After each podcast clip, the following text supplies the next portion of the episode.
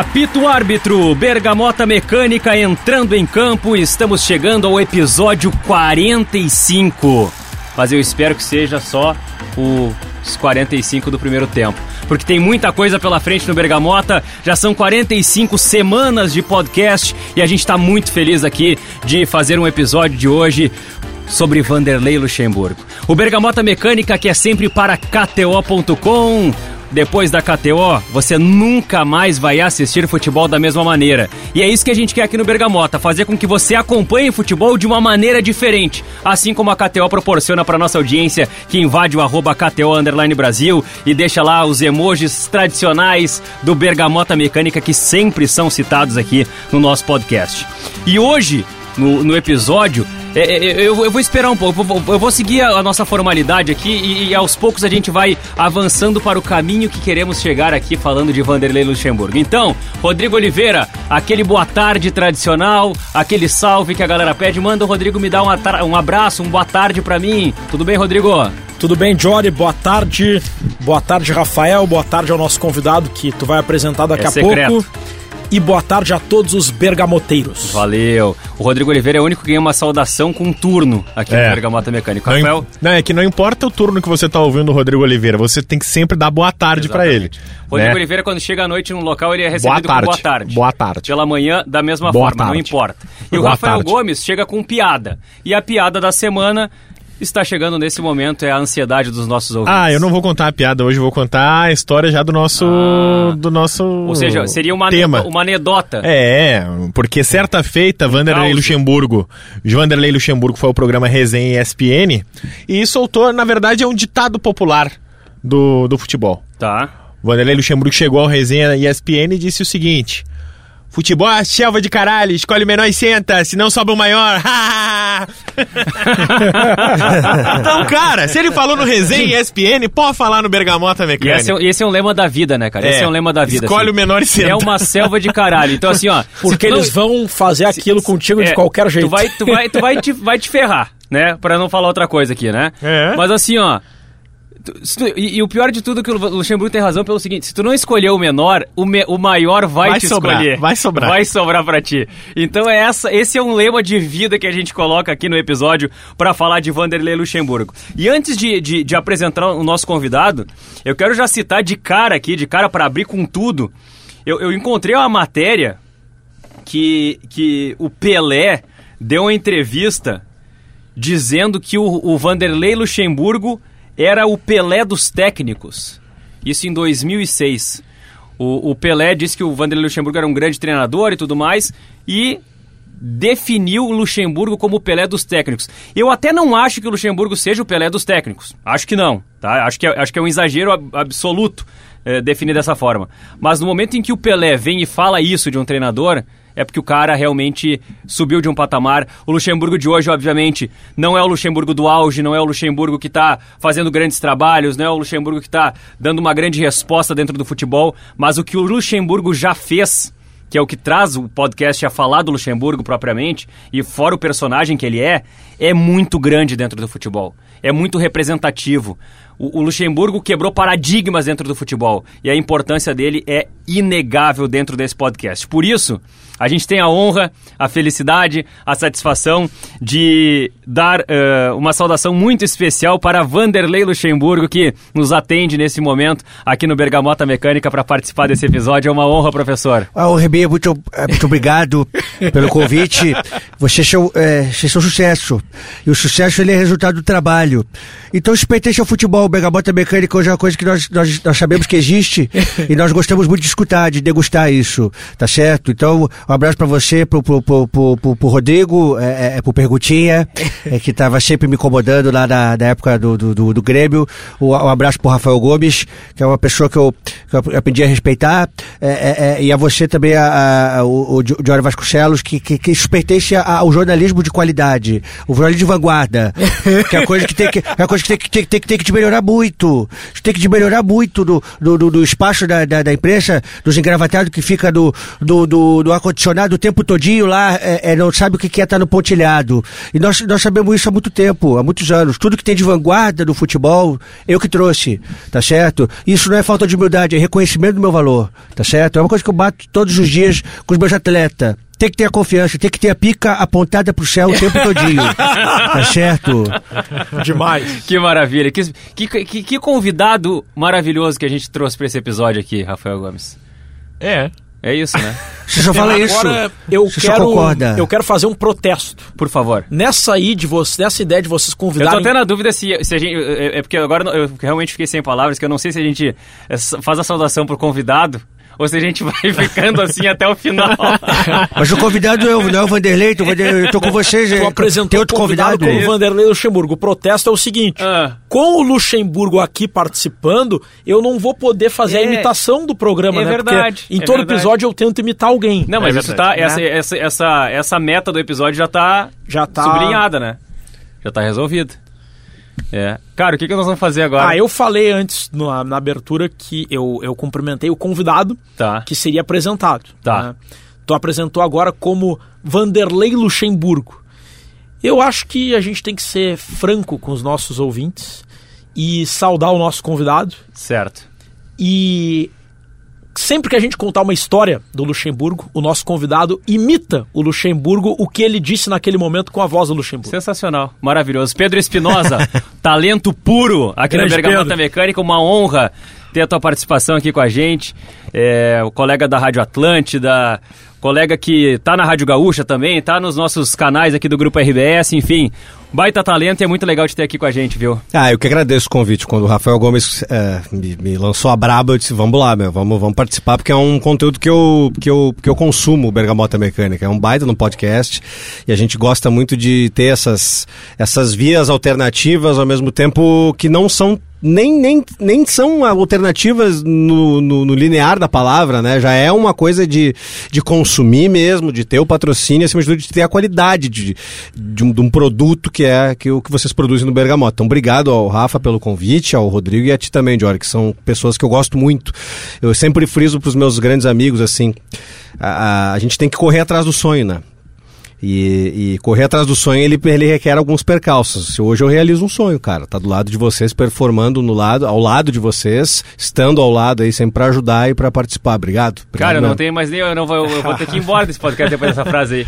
Pedro, eu quero te cumprimentar pelo teu trabalho. Em relação às imitações, te parabenizar não só por conseguir imitar o timbre falando aqui do Luxemburgo, mas também o texto. É. E Isso é diferencial um, nas imitações do Pedro. Ser um, um imitador é difícil não só pelo timbre, mas tu acaba prestando atenção no texto e certamente percebendo questões do personagem que as pessoas acabam não percebendo, né? Quando, quando, quando leem só o conteúdo. O teu texto é, é muito bom, Pedro. O teu ah, texto obrigado. é de quem conhece o cara.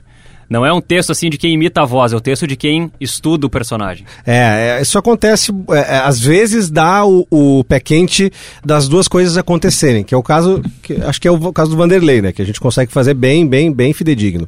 Às vezes o timbre vocal não é tão parecido, mas aí o texto salva. E às vezes o texto não salva e o timbre vocal é idêntico. Também tem isso na, na hora de fazer imitação.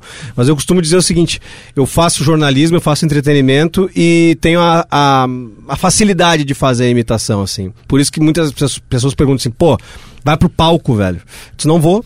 Não vou porque funciona assim. No rádio é, é, é assim que funciona. Se eu for pro palco sozinho, fazer stand-up, enfim, não vai funcionar. Eu, é, o que funciona é isso que nós estamos fazendo agora. É isso que a gente está se propondo a fazer desde sempre, né? No rádio, ali, tendo essas escadas, é necessário ter a escada. Agora, botar um personagem desse num palco não vai funcionar. É, tem que ser muito bem pensado é, o negócio, é sempre é. encaixar, é muito difícil, né? É. é um tempo diferente da risada, né? É outra história, completamente diferente, assim. E, e aí no rádio, cara, até na TV, às vezes, né? É, sem ter que se paramentar ali, se, se, se produzir para isso. Mas é por causa disso, né, cara? O cara que tá consumindo, que tá ouvindo, ele tem a ligeira impressão que pode ser a pessoa, que É. pode ser o, o cara, justamente porque funciona, porque ele não Que- tá que é a vendo, questão entendeu? que se faz acreditar por alguns segundos. É isso, isso. É, é a questão do timing do rádio, né? Isso, que quem isso. tá ouvindo o episódio sobre o Vanderlei Luxemburgo talvez tenha perdido o timing do Vanderlei Luxemburgo. Por quê? Porque a galera mais jovem, ela menospreza o que significou o Vanderlei Exatamente. Luxemburgo. E, É. e a gente precisa contextualizar isso que o Diori falou. O Vanderlei Luxemburgo foi citado pelo Pelé como o Pelé dos técnicos. Também acho um exagero, tá? Acho que não, mas ele é ainda um dos maiores treinadores da história do futebol brasileiro. Eu li a biografia do Zidane, onde o Zidane dá um pau em muitos treinadores. Um dos poucos treinadores que ele elogia é o Vanderlei Luxemburgo na época do Real Madrid. Vamos parar e pensar mais um pouquinho. Qual é o grande técnico que vocês lembram brasileiro que treinou um grande time europeu? É o Filipão no Chelsea, o Luxemburgo no Real Madrid. Nos últimos 30 anos, acho que é isso. É, por aí, tem cara. outro, não tem não outro. tem outro, É. né? Que são dois dos maiores técnicos da história do Brasil. É, vai ter Filipão, pentacampeão do mundo. casos pontuais, por exemplo, assim, o Silvinho O- na França. Sim, é, o Leonardo no Milan. Milan, pô, coisas É. pontuais, O entendeu? Luxemburgo ganhou títulos em épocas diferentes e em contextos diferentes. Ele, Evaristo de Macedo também treinou por lá. Ele mas- conseguiu ser campeão paulista com o Bragantino. É verdade, Não é. é o Bragantino hoje da Red Bull com dinheiro, é o Bragantino, time Raiz, pequeno do Bragantino interior de São raiz. Paulo. É. Exato. Isso. E depois ele o ganhou. Bragantino da Catuaba, né? Exato. Perfeito. Ele ganhou Campeonato Brasileiro com o Palmeiras 93, 94. Ele ganhou com o Corinthians em 98. Não, Rodrigo Oliveira, o o Vanderlei 2003, Luxemburgo é o responsável por fazer o time de futebol que eu melhor vi jogar. Porque todo mundo tem o time da sua infância. Eu escutava muito do meu tio, principalmente. Dizia o Flamengo de o Flamengo do Zico, a seleção de 82. O meu avô falava muito do rolo compressor do Inter ou do Santos, do Pelé. Cara, o meu time que eu olhava pra ver quanto que ia ser o jogo era o Cruzeiro do Luxemburgo. O Cruzeiro que faz mais de 100 pontos, mais de 100 gols, com o Alex jogando fino da bola em 2003, é o time que eu, criança, parava pra assistir, porque era uma máquina. Todo jogo tu sabia que o Alex ia dar show, que o Cruzeiro ia ganhar e ia ser goleada. Tu ficava assistindo pra ver o que, que ia acontecer naquele jogo. Aquele foi o grande time de futebol que eu vi jogar, porque ele ganhava de todo mundo. Não importava o que acontecia, o Cruzeiro do Luxemburgo ganhava de todo mundo. E o Cruzeiro, que só vira o Cruzeiro do Luxemburgo, porque o Santos do Luxemburgo, um ano antes, com. com o Santos também jogou pra caralho com o Luxemburgo como treinador. Demais, que demais. Muito. tava querendo dar uma resposta por não ter funcionado na seleção brasileira uns anos antes. Diziam que, não- é, pois é, o Luxemburgo em clube é uma coisa, a seleção é outra, não consegue lidar com os craques. Aí ele vem e mostra que consegue sim.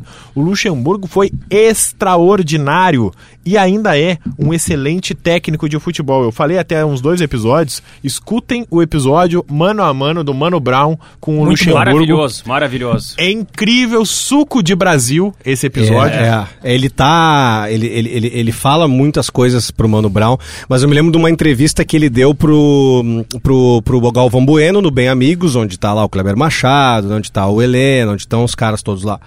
E, e aí e vai ao encontro do que tu disse. Porque ele, ele é muito de provocar, né? Aham. E ele pergunta pra eles, é, bem naquele jeito dele, eu quero que vocês me digam qual é o técnico sul-americano que deu certo na Europa, que não seja exceção. É. E aí os caras começam a falar, São Paulo, ele, exceção. É, Pochettino, exceção. Aí o Kleber fala, porra, mas todos são exceção? Ele, não, mas ele, queria- ele, ele, ele quer saber de um brasileiro no naipe dele, que tenha dado certo na Europa, É. num enorme da Europa, que foi o caso Sabe, dele no um Real enorme Madrid. da Europa, né? Num Um enorme, da- enorme da Europa. Isso. Eu tive uma relação muito boa com o Luxemburgo quando ele treinou o Grêmio em 2012 e 2013.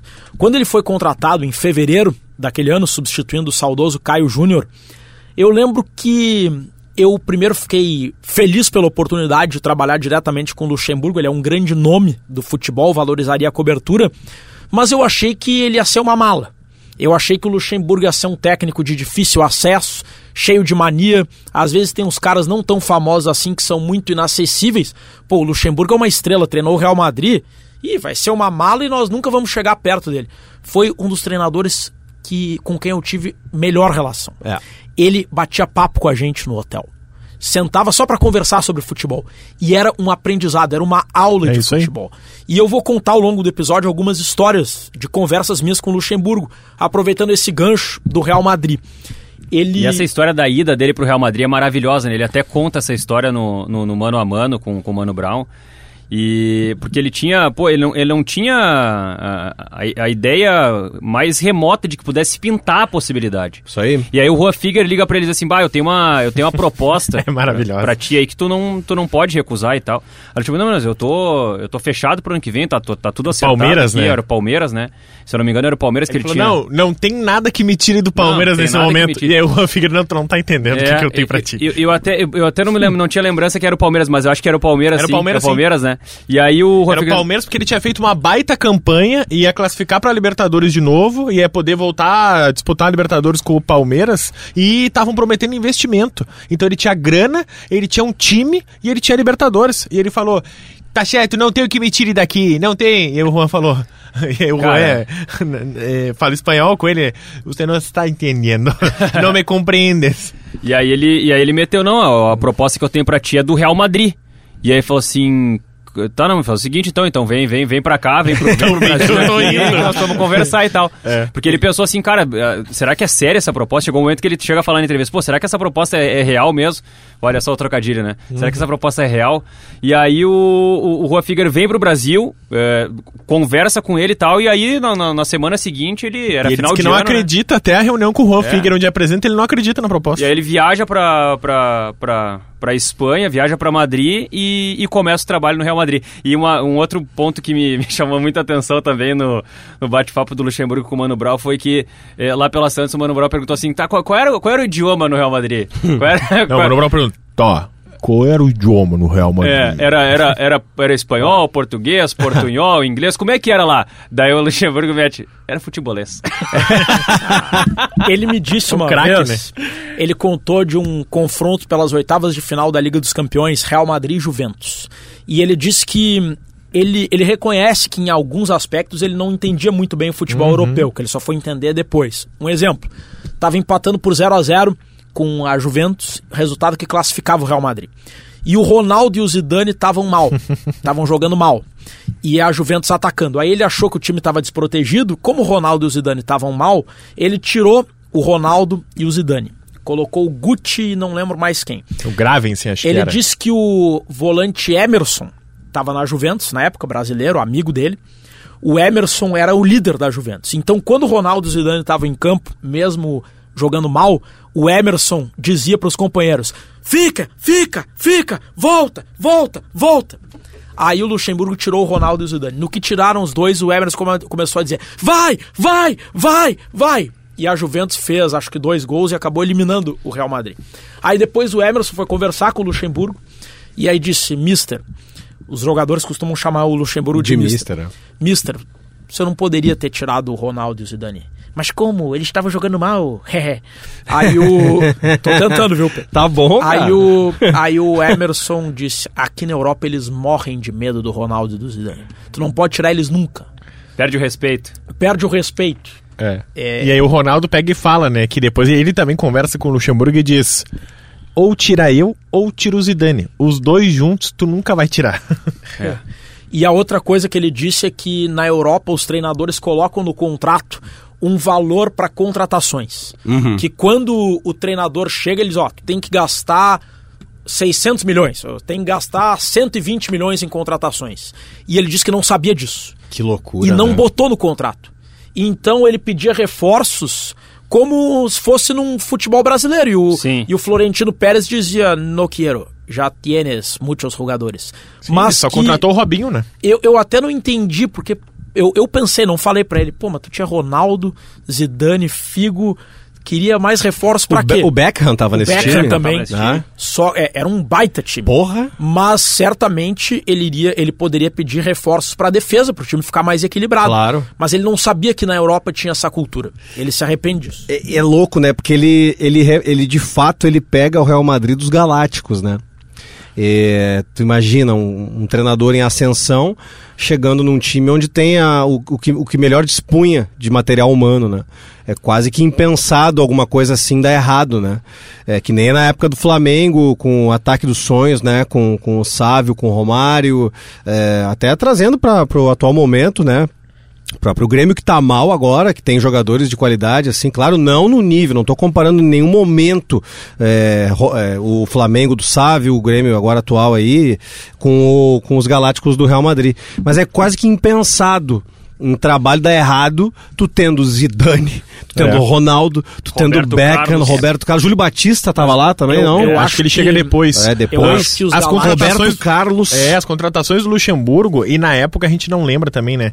O Luxemburgo contrata o Sérgio Ramos. É ele que indica o Sérgio é? Ramos, Claro, que na época claro. era lateral direito. E ele se gaba até hoje disso, né? E ele se, ele se exibe até hoje. O Sérgio Ramos acho que estava no Valência ou no Sevilha, uma coisa assim. Isso. E ele que indica o Sérgio Ramos porque era isso. Ele não tinha dinheiro para contratar um cara muito melhor tecnicamente para lateral direita, porque naquela época o que ele precisava era de um lateral direito. E é ele o grande responsável por colocar o Cacilhas no gol do Real Madrid. Também. O Diego Lopes era o titular e a primeira vez que o Diego Lopes, que era na época o grande titular do, do, do gol, vira reserva do Cacilhas é graças ao Vanderlei Luxemburgo. Então essas são pequenas mudanças que o Zidane fala na sua biografia que o Vanderlei Luxemburgo foi fundamental para que o Real Madrid viesse a ganhar daqui a alguns anos. Mas claro, ele indica o Robinho, que chega vestindo a camisa 10 por um caminhão de dinheiro, e o Robinho não consegue jogar no Real Madrid. Eu queria falar sobre uma outra habilidade do Vanderlei Luxemburgo, não no campo, mas no extracampo, que diz respeito às entrevistas. O Luxemburgo é um showman, é um grande personagem. muito engraçado. E ele é muito habilidoso em usar essa habilidade para treinar a imprensa e treinar a torcida. O Luxemburgo, ele consegue editar o ritmo da entrevista e normalmente o que vai ser assunto é o que ele quer. É, isso aí. Quando o time vai mal, muitas vezes por erros dele, todo mundo comete, ou por eh, porque o desempenho foi ruim, o assunto da entrevista nunca é a derrota, nunca é, nunca é um erro que ele Não, cometeu. E pra mim tem dois técnicos brasileiros que fazem isso, o Renato e o Luxemburgo. Ninguém mais consegue ter um Perfeito. controle da narrativa como esses dois. Eles são fenômenos. Ele, certa vez, eu não lembro o time que ele tava. E aí eu sei por informação como aconteceu, tá? O Luxemburgo pediu para o assessor de imprensa falar com algum jornalista para o jornalista perguntar da arbitragem. Aí, pô, se o assessor chega pro repórter e pergunta da arbitragem, é óbvio que o cara vai perguntar. É claro. Porque ele sabe que vai vir notícia. Então era um jogo que o, que o, que o Luxemburgo, que o, o time do Luxemburgo tinha perdido. E aí perguntou da arbitragem, ele. O nome do juiz era Rodrigo Martins Sintra. E, esse juiz ficou me namorando o jogo todo. o juiz estava me namorando, só queria saber de mim. A entrevista inteira foi sobre esse assunto e não se falou do jogo. É verdade. No Grêmio, estreia da Copa Libertadores de 2013. O presidente Fábio Koff, saudoso Koff, tinha contratado vários jogadores de peso. Barcos, André Santos, Fábio Aurélio. Tinha também. Tinha mais um jogador. Eduardo Vargas. Edu é o Vargas, é, o veio aquele meio O campo, Adriano, o Adriano, volante, é. Então tinha uma expectativa muito grande de um super Grêmio. E o Grêmio perdeu em casa pro Atipato. Pô, essa foi muito cômica. E aí na entrevista, era, era primeiro ano da Arena. Isso, E o primeira Luxemburgo derrota disse, do Grêmio da Arena. Tem que sentar com a Oeste e, e fazer assim, vamos voltar a jogar no Olímpico. tá certo? Não tem condição. O campo parece uma plantação de batata. É bem isso. Ele, e ele deu um pau no gramado. E na época seria muito polêmico o Grêmio voltar no Olímpico, né? Sim, imagina, E, né? e tinha aquela discussão de que o presidente Paulo Odoni teria apressado a inauguração da arena para ser na gestão Não, e dele. o Koff falou que a arena não era do Grêmio também, depois. Uma, O Koff disse que a arena Pô, não uma era do entrevista pra Grêmio. Zero Hora dizendo a arena não é do Grêmio. Então o Luxemburgo, sabendo disso, criou um factoide. Isso que ele chama de media training. E ele mesmo admite. Ele fala, né? Outra vez, ele. Eu me lembro que nessa entrevista ele, ele fala, ele diz, ele fala um negócio assim: Eu tô sentindo falta daquela, daquele calor da torcida do estádio olímpico, de empurrar o time pra frente o tempo todinho. Nós não temos isso aqui. O futebol brasileiro não tá preparado pra esse tipo de, de, de arena. cadê, cadê o, o- a torcida? A gente tem que voltar a jogar no Olímpico. Daí ele, ele, tenho- ele começa. Eu tenho uma impressão Não, que ma- mas até, até para não perder o gancho, porque essa, essa- esse jogo de Grêmio antes do. É, é Grêmio e LDU, Rodrigo Oliveira. A estreia é a do, do. Eduardo Vargas, a Isso. É o pré-Libertadores. gol do Elan- é o gol do Elano, né? É, a porque a gente a precisa aqui, contar uma história do Vanderlei. Luxemburgo, que é uma história do nosso colega João Paulo Fontoura, JP Fontoura, que ele até conta num livro que a gente já falou aqui, que é o Jornalismo e Vestiário. O que que acontece? O Grêmio contrata o Eduardo Vargas e o Grêmio está em Quito quando o Eduardo Vargas chega a Porto Alegre para jogar a pré-Libertadores contra a LDU. O Grêmio escreve o Eduardo Vargas com multa, porque ele chegou no prazo Isso. limite pra jogar. É, ele chega aos 45 do segundo tempo, o Grêmio vai lá e escreve Eduardo Vargas. O grupo já tá todo em Quito, treinando há 3, 4 dias para se adaptar à altitude. E aí o João Paulo Fontoura conta essa história, que ele tá na segunda-feira, o jogo era na terça. Segunda-feira, toca de manhã o telefone do João Paulo Fontoura é Luxemburgo. JP, JP, tá sozinho, JP? Onde é que tu tá, JP? o JP fala, eu tô aqui no gramado suplementar. O JP tinha recém chegado pra virar assessor de imprensa do Grêmio no final de 2012. E aí, tô aqui, tô acompanhando o treino do Vargas, que chegou aqui, tô apresentando o clube pra ele. Ele falou, seguinte, seguinte, vai na loja, vai na loja da Arena, pega um calção, uma camiseta, bota Vargas 7, bota 7, o número pra ele, meia e, e chuteira. Bota na tua mochila, na tua mochila, não mostra pra ninguém. E avisa, avisa o chileno que vocês vão jogar, que ele vai jogar amanhã. E aí o JP, não, não, não. O JP achando que era sacanagem, dizendo que o Luxemburgo era um cara que gostava, que dava risada, que brincava. Ele, não, não, não, tu tá, tu tá tirando com a minha cara, Vanderlei. Desculpa, professor, mas não pode ser verdade. Tu tá em Quito, o jogo é amanhã. Hoje é segunda-feira de manhã, eu tô em Porto Alegre. E ele falou, JP, só te fala no Vargas aqui, só te fala no Vargas, tá- tô louco pelo Vargas. Porque ele tinha feito uma grande Libertadores com a Laú, do Jorge Sampaoli, e era naquele momento talvez um dos expoentes do futebol sul-americano. E aí o JP falou, não, não pode ser verdade. Ele falou, JP, tô te falando sério. Abre teu e-mail que tem as passagens. Haha, pode vir. E aí o João Paulo Fontoura disse que foi na arena, com o dinheiro dele, comprou uma camiseta, um calção, uma meia, pe- pediu pro Vargas a chuteira, ficou ele com a chuteira, porque não ia ter camisa reserva, calção, não tinha nada da logística preparado. Então ele ainda ele falou. comprou na loja do Grêmio como se Comprou. fosse um torcedor. Comprou na loja do Grêmio. colocou na mochila dele, porque o Luxemburgo disse pra ele a- as duas únicas instruções que o Luxemburgo deu pra ele. A instrução número um: guarda o uniforme, o calção, a meia, a chuteira, tudo contigo. Porque jogador é, é cabeça de vento, pode esquecer, e nós não temos nada reserva e não tem onde comprar aqui, não vai ter como. Então fica contigo. E o número dois, não conversa com ele. Deixa esse homem dormir. Esse homem precisa estar bem descansado pra jogar amanhã. E aí o JP disse que foi a primeira e única vez que ele viajou de primeira classe. O Vanderlei Luxemburgo comprou as passagens tudo de primeira classe por Vargas chegar descansado, dormindo. E aí disse que lá pelas tantas o Vargas acordou no voo e o João Paulo se deu conta que o Vargas não conhecia o Grêmio. Ele falou, cara, só um pouquinho, eu vou, eu vou te apresentar o time de amanhã e eu vou te dizer, porque tu não conhece os teus companheiros. Então eu vou te dizer como é que é o jogo. Aí foi, escreveu num papel e caneta. é, O único que o Vargas conhecia era o Zé Roberto, que jogava no Grêmio. e aí começou a apresentar o Grêmio, explicou um pouquinho como é que o Grêmio jogava. E aí ele disse que chegou em Quito. E, cara, ele disse que ele se sentiu um popstar. Parecia que ele estava desembarcando com o Pelé no, em qualquer lugar do planeta. Toda a imprensa equatoriana estava enlouquecida pelo Vargas. Tinha carro ah, de batalhão para escoltar eles até o treino. O Vargas estreou na terça-feira, foi titular. E aí o Grêmio classificou contra a LDU. Ganhou, ganhou aquele jogo? Ganhou Não, o jogo. Não, o jogo perdeu. Perdeu? Perdeu na ida por 1x0. Isso. Depois na volta Era foi 1x0 pré-Libertadores. 1 a 0 Gol do gol do Elano. Elano. Isso, e aí teve até, até cedeu a mureta da geral. Isso. Nesse É jogo aí deu uma confusão pênaltis. do caramba. E Marcelo nos pênaltis, Exatamente, o Marcelo Groi jogou porque o Dida eh, se machucou no jogo de ida. Isso. Aí Foi, foi assim, ó, no jogo de ida o Dida se machucou e entrou o Marcelo. Aí o Grêmio tomou um gol ainda. Isso aí. O Marcelo tomou o gol. Era na altitude, né? O É, Grêmio na altitude. Isso. Tinha feito E pré-temporada. aí na volta, o, o, o Marcelo. é, Cara, não, eu, não- eu, não quero, eu não quero cometer nenhum equívoco aqui porque eu não. Não, Não, é isso. Mas assim, eu quero- O mas eu acho resultado que o do jogo é o de pegou, menos. Eu acho que o Marcelo pegou um O pênalti com os resultado do jogo é o ainda. de menos, Jório. Eu queria um o Grêmio depoimento. classificou, mas o, o o JP conta que isso só alguém como o Vanderlei Luxemburgo podia fazer. Podia se dar conta do ambiente, perceber que o Vargas mudaria o ambiente e que provavelmente o Grêmio teria sido eliminado na pré-Libertadores contra a LDU, porque tomaria mais o primeiro jogo, não se criaria todo aquele clima, porque só se falava em Eduardo Vargas. Eu queria um depoimento do Pedro Espinosa como gremista sobre o que representou a chegada do Luxemburgo, porque eu lembro que quando o Luxemburgo foi anunciado em fevereiro de 2012, teve uma resistência da torcida do Grêmio, porque o Luxemburgo era a personificação dos inimigos do Grêmio nos anos 90. Claro. O Grêmio dos anos 90 do Filipão é, se acostumava a fazer grandes jogos contra o Luxemburgo, seja pelo Palmeiras, seja pelo Flamengo, e o Luxemburgo era o símbolo do poderio do centro do país que o Grêmio desafiava e, e ganhava.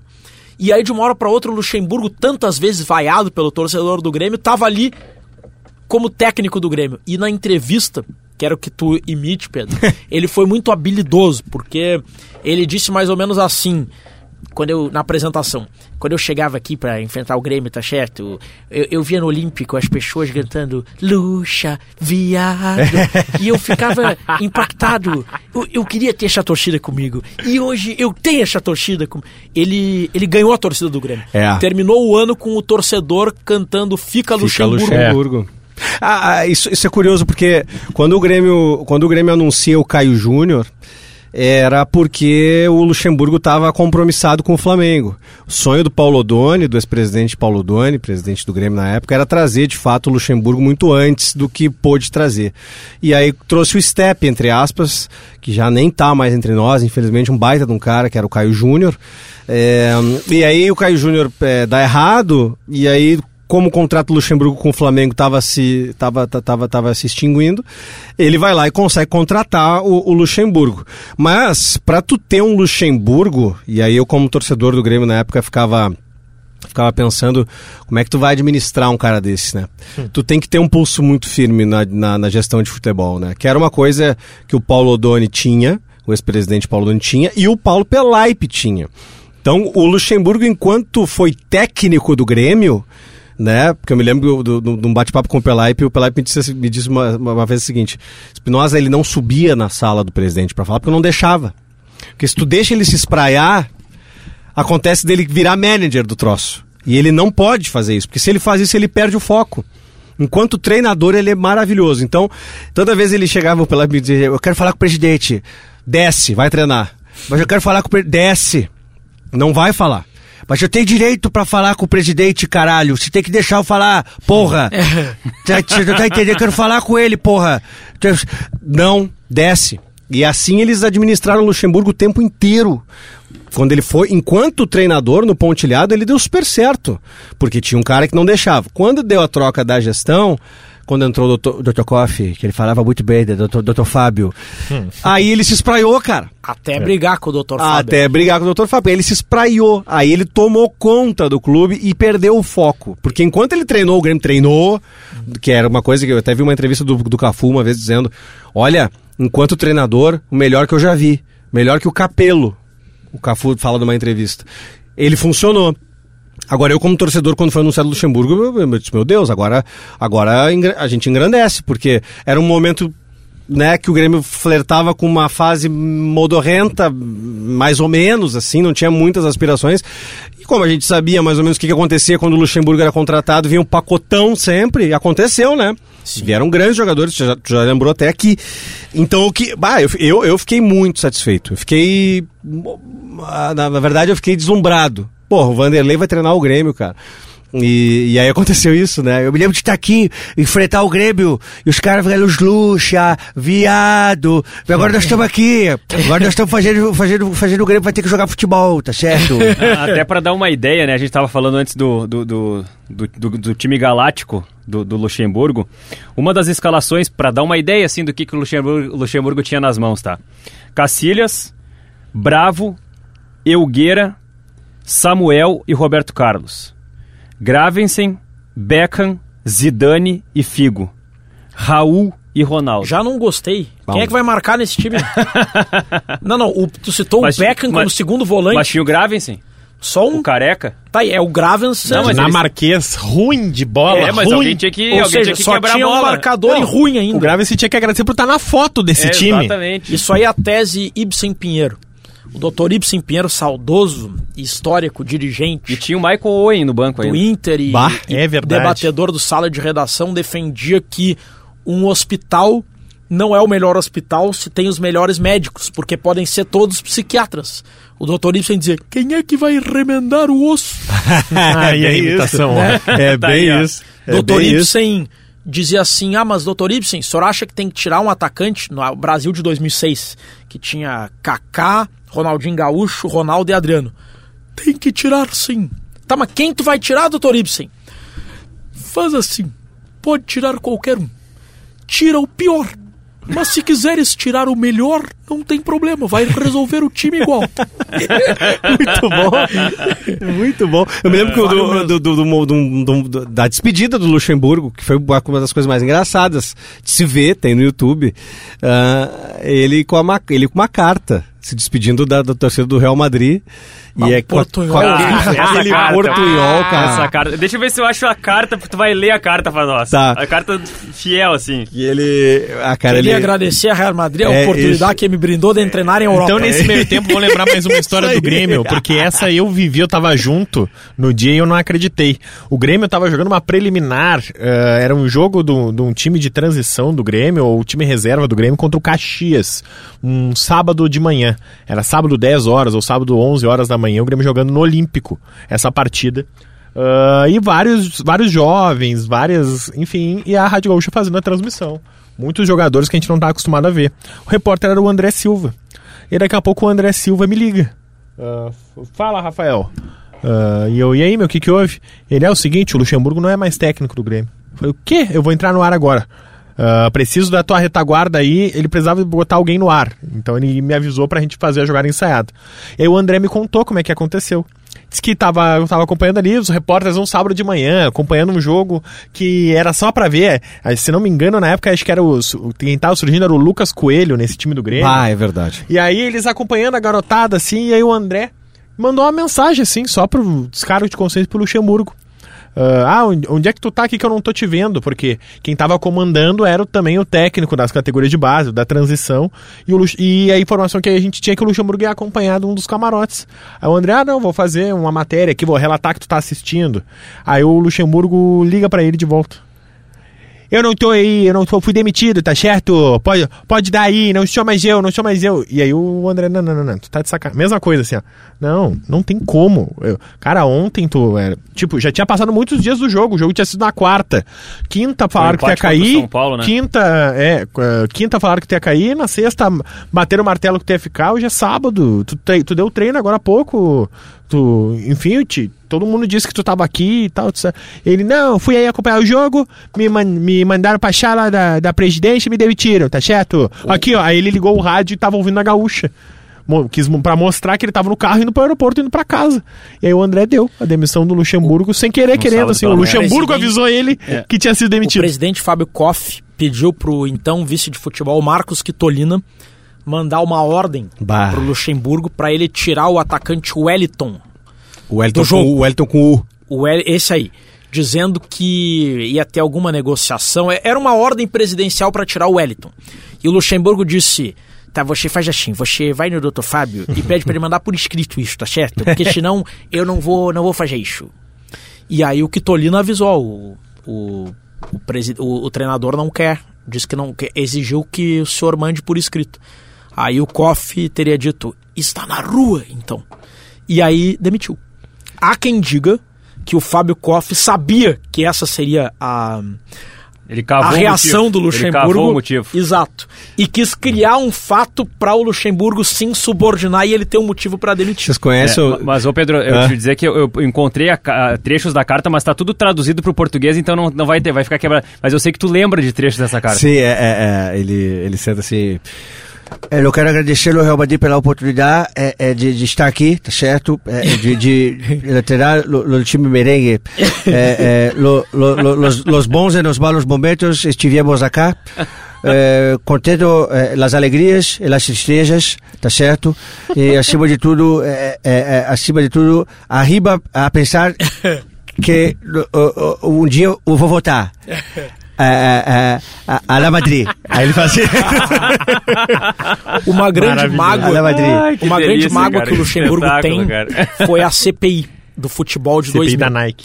O Luxemburgo assumiu a seleção brasileira em 99 e, e deu uma crise, porque ele era técnico do Corinthians. Isso, isso aí. E o Corinthians não liberou o Luxemburgo. Então a CBF e o Corinthians fizeram um acordo que até o final do contrato o Luxemburgo seria técnico do Corinthians e técnico da seleção ao mesmo tempo.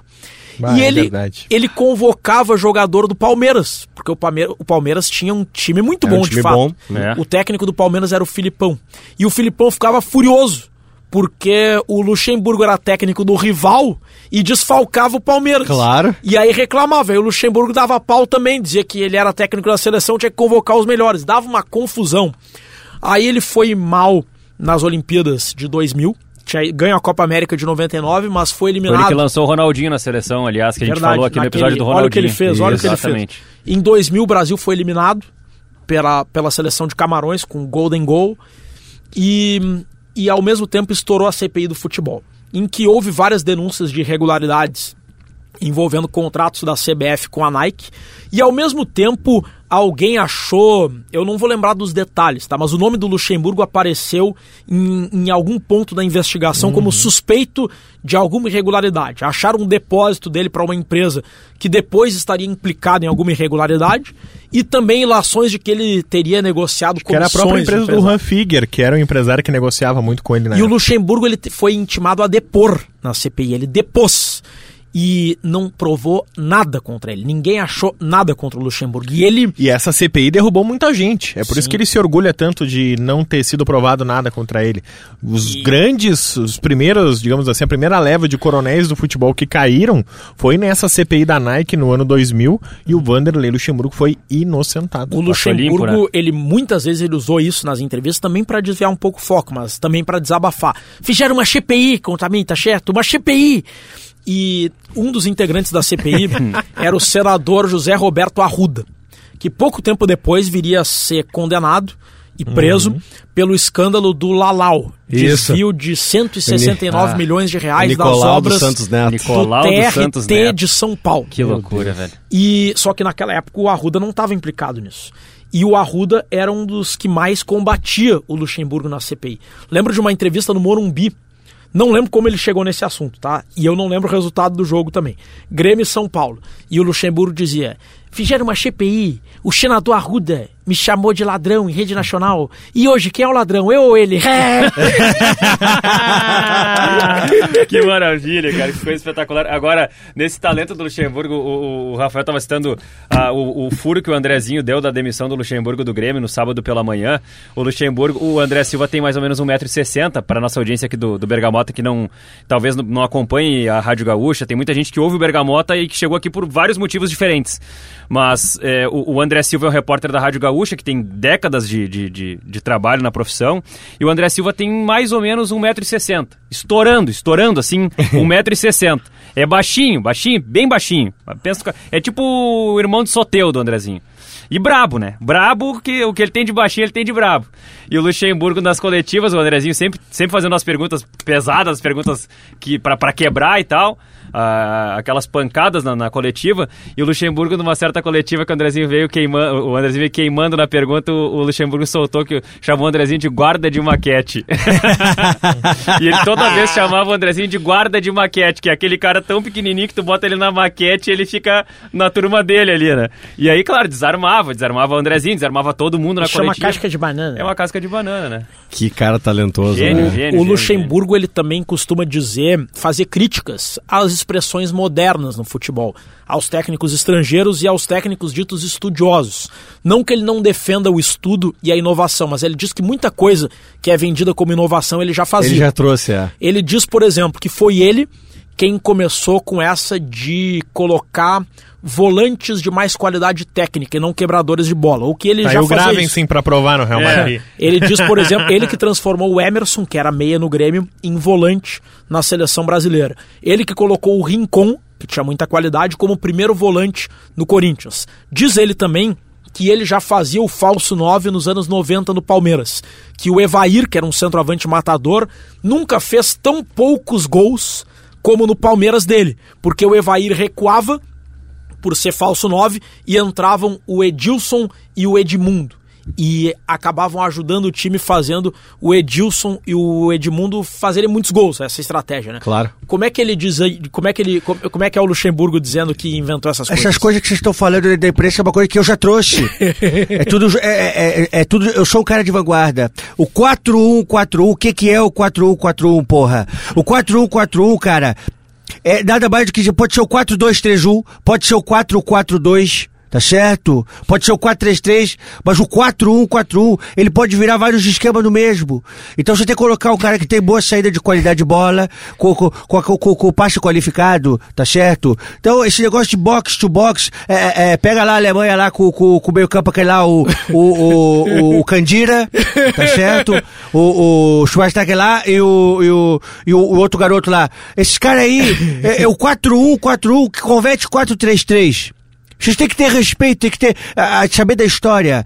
Tudo, tudo que está acontecendo eu já tinha trazido, tá certo? Sabe uma coisa que me Fizeram uma CPI contra a minha pessoa. A minha netinha perguntava, vovô, o que, que é canalha?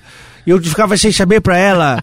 Eu disse, vovô tá bem. Aí hoje eu brinco com ela de goleiro, ela chuta na porta, eu sou goleiro. Sabe, sabe- sabe que, sabe que eu, o que eu fico indignado, professor? Eu fico indignado com o seguinte, ó.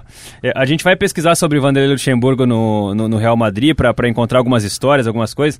E aí, de repente, tem uma matéria assim, ó. Você sabia Vanderlei Luxemburgo treinou o Real Madrid? Cara, não, cara. Essa matéria tá proibida, cara. Uma As pessoas precisam saber, professor. Não, não pode ter uma geração que simplesmente desconhece esse fato. Isso é uma sacanagem. É que nem eu quando eu encontrei o Chitolina do, do cassino. Eu encontrei o Chitolina no cassino, dei um abraço nele e disse assim: esquece o que passou, pertence ao futebol. Ele disse mesmo isso pro, pro Falou. Vitorino? Se encontraram num cassino Eles no brigaram, Uruguai. Ah, se encontraram num cassino no Uruguai. Ele, ele disse que ele deu um abraço no, no, no Quitolino e disse assim: Esquece isso. Agora- vou, vou E ficar, vou, vou ficar, quando- pode Agora, ficar eu queria que, amigo. o- eu queria que quando- o Luxemburgo explicasse. ah, talvez, a foto, ah, talvez a melhor foto da história da carreira do Luxemburgo. Talvez a melhor foto. Com certeza é a melhor foto do Luxemburgo no Real Madrid. Que é ele e o Zidane. E o Zidane tá com o calção arriado no meio da coxa só de cueca. Cara, o que, que foi essa foto aí, cara? Aquilo ali foi que eu disse pra ele, pra ele fumar menos, que ele fumava muito cigarro. Aí ele ficou bravo comigo, quis mostrar a cueca. Eu disse, ah, esse minitique aí não quer dizer nada. E, cara, Vanderlei Luxemburgo, que foi um cara. jogador excepcional, né? Década de 70, lateral esquerdo, foi um dos grandes laterais da, Jogou da, no Inter. da história do Flamengo e depois joga no Inter. Não joga por muito tempo no Inter, ele inclusive Se machucou. eh, não cansa de dizer que quer voltar pro Inter pra fazer a história que ele não conseguiu, né? Porque ele acabou se lesionando e não construindo uma grande carreira no Inter. Mas ele era um lateral esquerdo da década de 70 do Flamengo. Ele que- conta no, no- podcast do Mano Brown, Rafael, que ele era, que ele era, era o lateral esquerdo e teve uma lesão grave no Flamengo, ficou afastado um tempão, e foi aí que o Júnior, Era, que era que eu ia meio dizer. campista, foi colocado na lateral esquerda, que jogava muita bola ele, também. brin- ele é aí que também ele brinca, né? Que o Que o Júnior deve a carreira dele. O Júnior deve a carreira a ele, porque o Luxemburgo era reserva, se não me engano, que eu pesquisei ontem, era o Rodrigues Neto, que era o titular. E aí, quando o Rodrigues não jogava, o o Vanderlei na época Era era, o jogador, só. né? O Vanderlei. Que era garoto e ia ganhando chances nas categorias, graças às categorias de base do Flamengo que sempre foram muito fortes. Ele ia jogando, jogando, e aos poucos ele foi ganhando a posição. Foi virando o início da década de 70, 72, 3, 4. Flamengo campeão carioca, campeão de Guanabara. E o Vanderlei, titular, titular, titular. E uma, uma época ele lesiona. E aí, como o Rodrigues tinha sido vendido, o Vanderlei era o novo titular da lateral esquerda e com a lesão, eles precisam procurar nas categorias de base um jogador. E aí tem o Júnior, o maestro Júnior. Maestro Júnior. E aí ele diz: Ah, o Júnior deve a carreira a mim, hahaha, meu joelho. O, o Luxemburgo quase veio pro Inter em 2000 e qualquer coisa. Chegou a se reunir com o presidente Fernando Carvalho. E o Fernando Carvalho, depois da entrevista, Duas desistiu vezes. de Duas contratar vezes. o Luxemburgo. Porque o Luxemburgo, ele impunha muitas condições e, e não queria, por exemplo, que houvesse determinadas reuniões da direção com o treinador para entender o que estava acontecendo, para avaliar o trabalho. Não que a direção fosse determinar o que ele ia fazer, mas para a direção saber. Ele queria ter muito mais autonomia do que o Inter estava disposto a lhe dar. Por isso que ele não aceitou. E no Grêmio tem uma outra passagem que ficou engraçada, embora na hora tenha sido tensa. No outro jogo contra o Atipato, que o Grêmio eliminou o. Atipato. Bah, aquela lá é muito Os boa. jogadores do Atipato foram pra cima do Grêmio Aham. e o, tá o Luxemburgo de terno fugindo e cai. Sapato italiano, Ele aquele sapato cai. de verniz, assim, Não, mas bonito. é, é, é, é, que é o seguinte, né? Ele termina o jogo e ele passa pelo, pelo preparador físico dele e diz assim: Aham. Vocês estão de vacaciones. Olha essa provocação, cara. Vocês estão de vacaciones. E aí, e aí ele dando entrevista depois é muito engraçado. Ou Ele, e aí eu, eu uso, no- aí não existiu, mas eu uso no texto. Que naquela hora os caras vieram pra cima de mim, eu luto capoeira, eu gigarolhei. Eu- e aí eu dei de cabeça do, do escudo do policial. Eu fiquei puto com o Erle que passa atrás, pulando no pé que não me ajudou porra nenhuma. Ai, cara, que coisa maravilhosa, cara. Que Teve-. E, e o Vanderlei, e do, do, aquela do Flamengo é muito boa também. Qual? Que o Ronaldinho Gaúcho faz aquele vídeo do MSN. Eu sou manjarrola. e aí mostrando lá o, o mandrulho lá pra. Né? É, porque o Ronaldinho Ah, Gaúcho tava numa conversa no isso, chat da MSN, isso. ele abre a webcam e começa a se masturbar. Isso. E aí, a pessoa que tava conversando com o Ronaldinho tá filmando Isso. e joga isso na internet. Então, naquele dia que ele treinava o Flamengo e o Ronaldinho jogava no Flamengo, só se falava no tal do vídeo aí do o- Ronaldinho Gaúcho. o repórter- Aí chega lá o repórter e fala, Luxemburgo, Luxemburgo. Luxemburgo, por acaso você viu o vídeo do Flamengo, do, do Ronaldinho, que tá todo mundo falando, Luxemburgo? É, Ô camarada, tu acha, tu acha que eu sou manjarrola? Eu vou ficar Já preocupado se o cara, tudo, né, cara? Eu vou ficar preocupado se o cara tá descascando a banana. Descascando a banana. Tá louco. O Luxemburgo. E- Ele não, só ia dizer o seguinte, que ele, o Luxemburgo disse que ele não queria ser Vanderlei Luxemburgo. É. Ele queria ser só Vanderlei. Quando ele começou a carreira dele como técnico, ele queria ser só Vanderlei. E o motivo era o seguinte, Luxemburgo era muito parecido com, Com Luxemburgo. Luxemburgo. E ele ficava com medo que o torcedor chamasse ele de Tem, Luxemburgo. tem, tem um jogo do Grêmio contra o Bahia no Estádio Olímpico, que era o Paulo Roberto Falcão, o treinador do Bahia, e entra o Falcão e a torcida do Grêmio, é, Falcão, viado, e aí, é, na uma época que a reportagem podia ficar mais perto, assim, botar os microfones bem pertinho, e na hora do abraço, dá pra ouvir, assim, o Luxe... eu me lembro que eu tava ouvindo a rádio, tava ouvindo a Gaúcha, inclusive, aí tava dando um abraço, e tal, e, a- e repórter aí chega o repórter, ele bota o microfone e o Luxemburgo diz pro, bola, bola, pro Falcão assim, Não dá bola pra eles, bola, bola, tu não é viado porra nenhuma. O cara, o e o Luxemburgo Ai, cara, é um dos beleza, grandes cara. treinadores do futebol brasileiro que foi um grande jogador. Porque existe sempre essa celeuma, né? Do, na verdade, o grande jogador não consegue ser um grande treinador e vice-versa. A gente já brincou aqui no episódio justamente sobre Pelé e Maradona, que se arriscaram e não conseguiram, não, não tiveram o mesmo sucesso que tiveram dentro das quatro linhas. O Luxemburgo chegou à seleção brasileira como jogador, como lateral esquerdo, convocado. Fazia, às vezes, improvisação na lateral direita também. Inclusive, quando surge o Júnior, ele vai pra lateral direita que ele fala: o Júnior é muito melhor que eu. Se eu não improvisasse, eu não jogava. Então, cara, então o- é, é impressionante isso, como ele conseguiu um sucesso dentro das quatro linhas como jogador e como treinador. Ele chegou no auge dos dois jeitos. Ele foi campeão dos dois jeitos, porque a gente vai vendo. O, vai vendo que é, é muito complicado isso. Só nos técnicos da seleção recente, Tite não foi um grande jogador, Filipão também não. O Dunga foi um grande jogador, mas não conseguiu ainda provar que é um grande treinador. E assim a gente vai passando e o Luxemburgo conseguiu provar que tinha garrafa para vender, né? Como ele gosta mesmo de dizer, dos dois jeitos, como treinador e jogador de futebol. Duas histórias ainda sobre o Luxemburgo, uma de uma passagem que eu tive com ele e outra sobre a política, histórias bem rápidas. Em 2012, eu estava em Atibaia, que aliás é, um- é a Bah. cidade que o Luxemburgo adora, né? Adora. O Luxemburgo conseguiu levar o time da China para Atibaia. Ele, le- todos os times ele leva para Atibaia. Aí era um período de treinos lá, um, um jogo em São Paulo. E aí tava tendo a final dos Jogos Olímpicos de 2012 em Londres. Eu tava assistindo no saguão do, do Hotel Bourbon em Atibaia, pedi uma Coca-Cola. E naquele hotel, a Coca-Cola vinha com um pote de amendoim. Era brinde. Aí tá, peguei, comecei a comer o amendoim. Quando vê um- uma pessoa senta do meu lado, começa a comer os meus amendoins. Quem era? Vanderlei Luxemburgo. Eu assisti ao jogo, final Brasil e México, do lado do Luxemburgo, conversando sobre o jogo. Ele assistia comigo batendo papo. O Brasil começou a perder. Aí eu dizia pra ele, ó, mister, vão, vão atrás de ti, eu não quero mais, não quero. hehe." e, e a outra história envolve política. O, o Luxemburgo tem esse nome, era o nome da sua mãe, já falecida, e a mãe dele teve esse nome, Luxemburgo, junto com, com o nome, por, em homenagem à filósofa marxista Rosa Luxemburgo, que era É uma verdade, filósofa é polaco-alemã de grande influência na, na esquerda mundial. E o Luxemburgo, não sei hoje, tá? Mas pelo menos até a passagem pelo Grêmio, ele era um cara de esquerda. Eu lembro que em 2012, o nosso então colega aqui da RBS, Luiz Henrique Benfica, perguntou para o Luxemburgo sobre o voto dele, que ele seria votar na eleição para prefeito. E ele, vou votar sim, tá certo? Não, ou ele não ia por alguma razão, mas aí o Benfica perguntou em quem você vai votar. E ele, eu vou votar no Haddad, chopetista. e chegou a ter especulação de que o Luxemburgo se candidataria a senador Ele, ele não chegou, a- ele não chegou a ser candidato em Tocantins ao Senado? Exato. Foi candidato, né? Tocantins. É. Ele, inclusive, respondeu um processo por... O Luxemburgo é o dono da Record de Tocantins.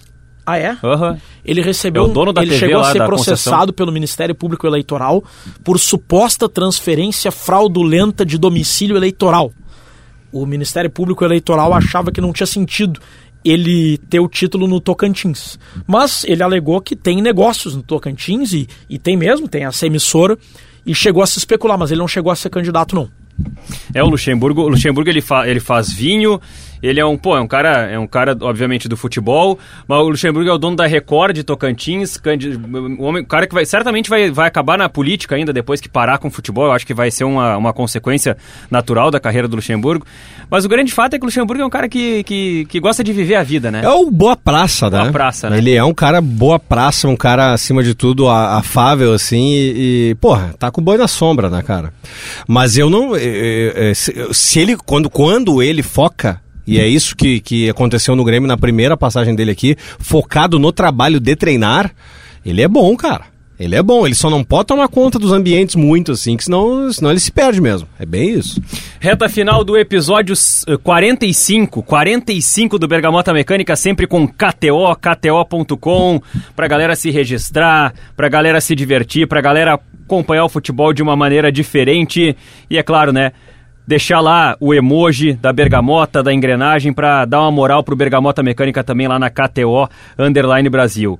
Vamos pro quadro com nomes, Rafael Gomes. Vamos, vamos separar alguns recados que chegaram aqui, Diório Vasconcelos. Semana passada, o... as nossas redes sociais não estavam colaborando muito, então essa semana tem alguns recados que ficaram atrasados. Então olha aqui, ó, como é o caso do Maurício Júnior. Maurício Júnior mandou um abraço. O Rodrigo. Rodrigo não tem sobrenome, só arroba Rodrigo. Rodrigo Lopes. Rodrigo Lopes mandou um alô também. O Ederson Pipo. O.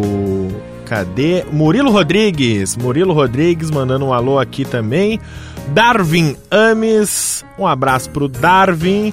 Tô tentando achar todos rapidamente aqui porque eu confesso que eu esqueci de separar bem separadinho. O Luiz Diego mandou uma bergamotinha lá no, no, no arroba KTO Underline Brasil também aqui. E, e tem outro que mandou aqui nos últimos posts que é o Tom Lap Stringini. Ah, ele mandou recado já no outro episódio. Giovanni Borges, olha aqui, ó, queriam sugerir um episódio sobre as maiores promessas do futebol que não deram certo. Bom e tema, hein? Bom pra tema. finalizar, tinha mais um recado, o do do do Achei. Marcelo Fernandes, comecei a escutar o podcast. Um abraço pra ti, Diori e Rodrigo Oliveira. Valeu, Marcelo. Valeu, valeu pra galera que curte o Bergamota Mecânica, que manda recado, que nos compartilha. E um grande abraço mais uma vez pra toda a galera lá do nosso grupo do Telegram. Você pode procurar o Bergamota Mecânica no Telegram. E tem uma galera que tá sempre interagindo com a gente lá no, no, no, no Telegram, E reclama muito do Rodrigo, né? Que não participa que não muito. participa muito. Ah, Pô, eu participei esses dias, mas. e, tá, e, e tá Vou repercutindo. me disciplinar mais, mas é que é muita rede social. Agora inventaram o tal do TikTok. Agora? Ah, não, faz- tem mais de ano já. o inventaram o TikTok. tal, ah, não, agora inventaram É, o tal o do TikTok. ah, o cara- Eu tenho a Rádio Gaúcha, Jornal Zero Hora, site GZH, meu perfil no Twitter, meu perfil no Instagram. Tô tentando dar conta do Telegram e querem me colocar em como é que é TikTok. que mais que tem? Mas tem que fazer a dancinha no TikTok. Dancinha. Bom, quando eu aprender a mexer no TikTok, É. a gente passa pra etapa número 2. Etapa número 2, que é dançar. Tá, o negócio é o seguinte, vamos pro sorteio do tema do próximo episódio e depois nós vamos pro futebol proibido pra fechar. O sorteio do tema aqui, ó, sorteador... de números. Estamos indo pro sorteio online. Não, aqui ó, Pedro Espinosa, um número de 1 a 3. Ah, número de 1 a 3? É. 1? 1. Qual é o tema número 1 de hora? Futebol na Iugoslávia. Fechou, então baita se ferramos. vamos, ter, vamos ter que estudar pra Vamos caramba. ter que estudar. Vamos ter que Ah. estudar. É isso aí, sempre pra KTO, né? KTO.com. Nunca se esqueça da KTO, porque Obrigado, a KTO Pedro. apostou na gente e você apostou na gente também. Então, muito obrigado pelo carinho da KTO aqui com o Bergamota Mecânica. Futebol proibido. Futebol proibido. Quer começar, Rafael? Vem? Tu apontou futebol proibido e tal, vem. Não, era só pra tu, esque Tu não esqueceu de esquecer, eu pesquisar? Ah, não, eu tinha, só que eu quis lembrar do tema, chamei o Pedro e eu então tenho. vamos, vamos ver se Me dá Pedro, um minuto. Vamos ver se o Pedro tem aqui então. Fute- Fute- Futebol proibido é o seguinte, é uma dica pra que a galera possa consumir, pode ser livro, pode ser filme, pode ser série, pode ser qualquer coisa, só que não pode ser de futebol. Qualquer coisa que tu viu nos últimos tempos, tu diz, cara, vai lá que é espetacular. Ah, porra, o documentário do Schumacher no Netflix. Vai. Boa! O documentário de Michael Schumacher. Esse. Bom, é? Cara, ele, ele, ele, des- ele des- desfaz uma ideia que nós brasileiros temos do Michael Schumacher, porque ele chega no momento onde nós perdemos um dos nossos maiores ídolos, né? O Ayrton Senna vai embora e o Schumacher já estava enchendo o, o saco do Senna ali na, na, na- naquela, naquela questão de, de, de ser o novo rival, de, de ter grandes duelos nas pistas, e o brasileiro era meio, meio, meio, meio de cara, assim, com o, com o Schumacher. Cara, a história de vida do Schumacher é, é tão rica quanto a de qualquer outro vencedor no, no esporte de alta performance. Cara, é impressionante que ele teve que passar quando criança para chegar até onde chegou. Quando toca o tema da vitória, a gente lembra do Senna, mesmo que a música não seja do Senna. É, É uma verdade. música de qualquer piloto brasileiro Ficou associado. pela Globo. E quando toca o hino da Alemanha nas Copas do Mundo, eu lembro do Schumacher. Aí, é isso aí. Né, porque ficou associado com as Claro. vitórias do Schumacher na Fórmula 1. Rafael Gomes. Não lembrei da minha dica, então vou dar a seguinte dica, principalmente a galera de Porto Alegre e região. Toda segunda-feira tem uma noite nova de teste de piadas aqui em Porto Alegre, no Poa Comedy Club, que chama Segunda Chance. E, cara, pra quem nunca assistiu stand-up comedy, é uma noite maravilhosa de ver, onde todos os comediantes são obrigados a fazer piadas pela primeira vez, piadas que eles nunca fizeram. Então, algumas têm graça, algumas não têm, e é muito E legal a tu graça ver... a- também tá nisso. Exatamente, é muito legal ver a reação do comediante. Então, quem é de Porto Alegre região, noite segunda chance no Porto Alegre Comedy Club principal, consuma stand-up comedy. Rodrigo. Jory, depois que a gente fez aquele episódio sobre futebol e fascismo, eu comecei a, a pesquisar mais sobre a Segunda Guerra Mundial, que é um tema que eu falei pra vocês, eu gosto de pesquisar. Eu tinha assistido A Vida é Bela aquela vez e eu assisti um outro filme de Segunda Guerra antigo e que é um filme forte, mas um filme, um filme muito bom, O Resgate do Soldado Ryan. Ah, que Pra, pra quem não se importa com cenas fortes de violência, de guerra, e eventualmente não assistiu ou assistiu há muito tempo, é um filme que eu recomendo. Mas Boa, é forte. Boa. Eu quero dar uma dica hoje, cara, que é, um, é uma dica de um podcast, que é um podcast que é de um dos caras que, que tá muito envolvido também aqui com Bergamota Mecânica, que é o Douglas Funny Weber. É o Queimando o Filme Podcast. Putz, é Ele maravilhoso. Faz esse podcast junto com o Rodrigo Cosma. E o que, que eles fazem basicamente? Eles pegam um filme ruim e detonam o filme durante o episódio. É maravilhoso, cara, é maravilhoso. É Ah, claro mas que. eu, fiquei- muito triste quando eles queimaram o- aquele do soldado de brinquedo, que tem o Arnold Schwarzenegger, que ele é o Turbotrop. É Turbotrop? Bah, eu acho que sim. Turboman, acho, que é Acho que Turboman. E, aí- e aí o filho dele tá no- é no Natal, e o filho dele que é o, o boneco de presente. Isso, é. E ele precisa revirar a cidade no dia 24 de dezembro, 25 de dezembro, atrás do boneco pro filho dele. Eu adorava aquele filme, eles detonaram. E faz sentido, triste, pior que faz triste. sentido. Não faz sentido, Faz eu sentido, defendo. sim, faz sentido. Eles detonam os Simpsons, né? É, eles detonam. Não, e aí que tá. É, é legal de, de, de que o cara que vai ouvir o episódio é mais legal se tu já viu o filme. Meu herói de brinquedo. Claro. é É, Meu meu herói de brinquedo. é isso aí. E aí eles, eles, eles é, faz isso. Por exemplo, um, um dos primeiros episódios que eu ouvi do podcast do, do Funny do Cosma foi o, o do filme Mortal Kombat. Cara, que é um filme que o cara viu na infância e tal, mas, cara, Sim. é muito engraçado, cara. Então, assim, Queimando o Filme Podcast é a minha dica de hoje. Um podcast diferente, um podcast, assim, que é, que é um podcast com conteúdo inteligente e que eu recomendo aqui pra galera do Bergamota pra consumir esse conteúdo que é muito massa. Fechou, então? Rodrigo Oliveira, muito obrigado. Valeu, uma abraço. Jory, amigos. Rafael Gomes, Tchau. sem palavras, muito obrigado. Pedro Espinosa, uma satisfação Que isso. imensa te receber aqui. Tu é um baita cara, um, um cara querido por todos, um talento e que as pessoas possam seguir cada vez mais te acompanhando e, e curtindo o teu sucesso. Eu que agradeço o convite, cara, sempre disponível quando precisarem, quando quiserem. Abraço ao Rodrigo, a ti também ao, ao querido Rafael Gomes. Obrigado, Jório, eu que agradeço. Valeu, Bergamota Mecânica, episódio 45 do primeiro tempo. Tem muito acréscimo, tem o segundo tempo pela frente, tem prorrogação, tem pênaltis, tem muita coisa pra gente curtir ainda no nosso Berga. Até a próxima! Olá, é o mundo do futebol acabou de perder um dos seus grandes personagens de todos os tempos. Maradona, um gênio na arte de jogar futebol, é, conseguia fazer coisas maravilhosas só com aquela perna esquerda. E a sua genialidade é demonstrada por isso. Porque ele fazia as, as coisas se tornarem fácil é, usando uma perna só. Então o mundo, o futebol, o esporte é, em geral, né? Perdeu um de seus maiores ídolos de todos os tempos. Lamentável, morreu muito precoce, com 60 anos, e só temos a lamentar a morte desse ídolo nosso, de todos nós, é, que gostamos de futebol, dos apaixonados de futebol. Maradona sempre foi um grande exemplo para quem gosta de futebol jogado e bem bonito.